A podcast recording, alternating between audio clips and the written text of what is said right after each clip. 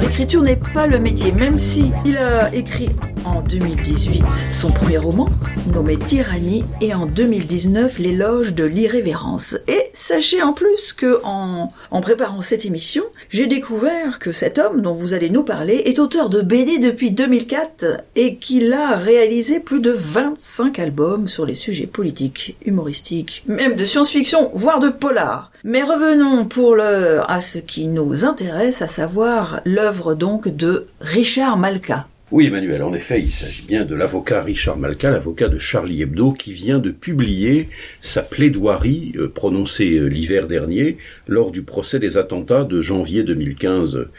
Charlie Hebdo, euh, comme chacun sait. De l'Europe des Lumières à celle de l'obscurantisme.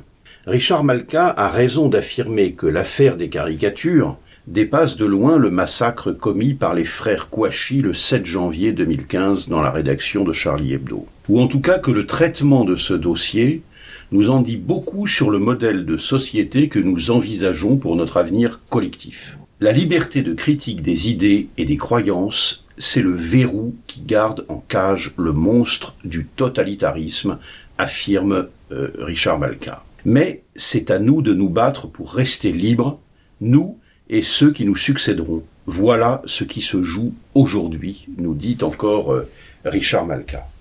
Dans sa plaidoirie, le défenseur de Charlie Hebdo a retracé la chronologie des événements. De 2004, l'année de l'assassinat de Theo Van Gogh, néerlandais, à 2020 avec le procès des attentats de janvier 2015. Il explique notamment comment des imams danois ont falsifié la recension des caricatures publiées en septembre 2005 par le journal danois le Jylland Posten, provoquant une flambée de manifestations et de violences à travers le monde les mois suivants. Depuis lors, pour Richard Malka, nous avons cédé aux injonctions des islamistes.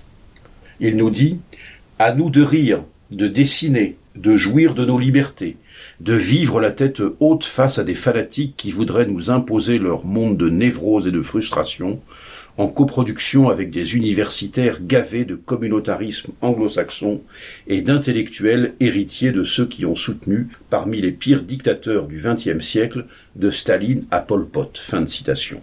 Pour illustrer son propos, Richard Malka dresse la liste de tous ceux qui ont, dans le meilleur des cas, estimé que Charlie Hebdo n'aurait pas dû se lancer dans la publication des caricatures. Bill Clinton, Kofi Annan, le pape François, mais aussi Côté droite, politique, Chirac, De Villepin, Douste Blazy, Don Dieu de Vabre, Brice Copé, Éric Raoult, Rachida Dati, Robert Ménard, Jean-Marie Le Pen, ou côté gauche, Elisabeth Guigou, Jean-Marc Ayrault, Laurent Fabius, Daniel Cohn-Bendit, Daniel Obono, Jean-Luc Mélenchon, etc. L'avocat épingle aussi la cohorte d'intellectuels ayant participé à la curée contre l'hebdomadaire satirique d'Emmanuel Todd, à Pascal Boniface entre autres. Sur la mèche allumée par les imams danois il y a quinze ans, beaucoup ont en effet soufflé durant les années suivantes. L'auteur décrit le lent processus initié au siècle des Lumières par l'encyclopédie pour passer en quelques décennies de l'écartèlement en place publique à la revendication de l'abolition de la peine de mort par le juriste italien Beccaria notamment. Et aussi la suppression du délit de blasphème du Code pénal en 1791 dans, comme nous dit Richard Malka, le pays qui a apporté au monde l'idée de la libre critique des religions. Fin de citation. L'avocat, Richard Malka, enjoint donc ses semblables à ne pas renoncer à l'esprit critique, à la raison, à un monde régi par les lois des hommes plutôt que par celles de Dieu, un Dieu qu'il souhaite toujours avoir le droit d'emmerder, selon le terme retenu pour le titre de ce petit livre, en forme d'éloge de la vie libre,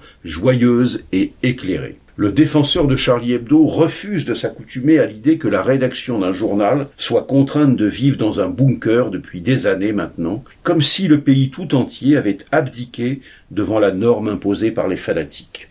Rester libre, nous dit-il, cela implique de pouvoir encore parler librement, sans être menacé de mort, abattu par des kalachnikovs ou décapité. Or ce n'est plus le cas dans notre pays, constate-t-il, en espérant un sursaut général, il n'y a pas de salut dans la lâcheté conclut-il. Voilà donc pour ce petit livre, Richard Malka, Le droit d'emmerder Dieu, paru aux éditions Grasset, 96 pages, 10 euros.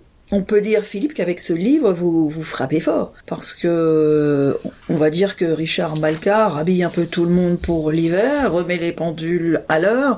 Il aurait pu d'ailleurs intituler son livre Le droit d'emmerder la droite française ou Le droit d'emmerder la gauche française.